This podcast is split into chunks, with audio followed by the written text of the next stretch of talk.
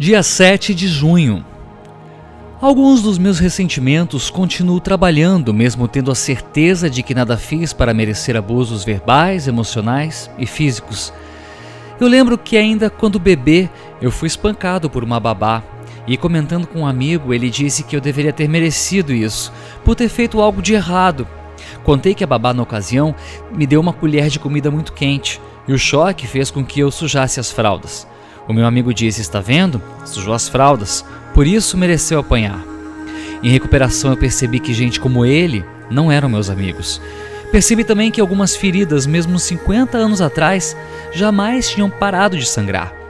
Mas eu continuo persistindo em conseguir perdoar a todos os que me machucaram, seja no passado distante ou recentemente.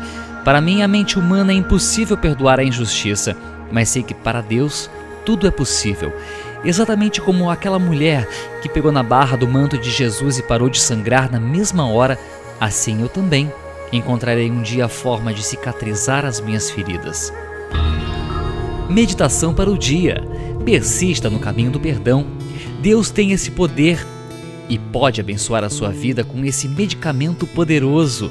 Ao sentir seu coração liberto da mágoa, as feridas vão cicatrizar e a dor vai desaparecer para sempre. you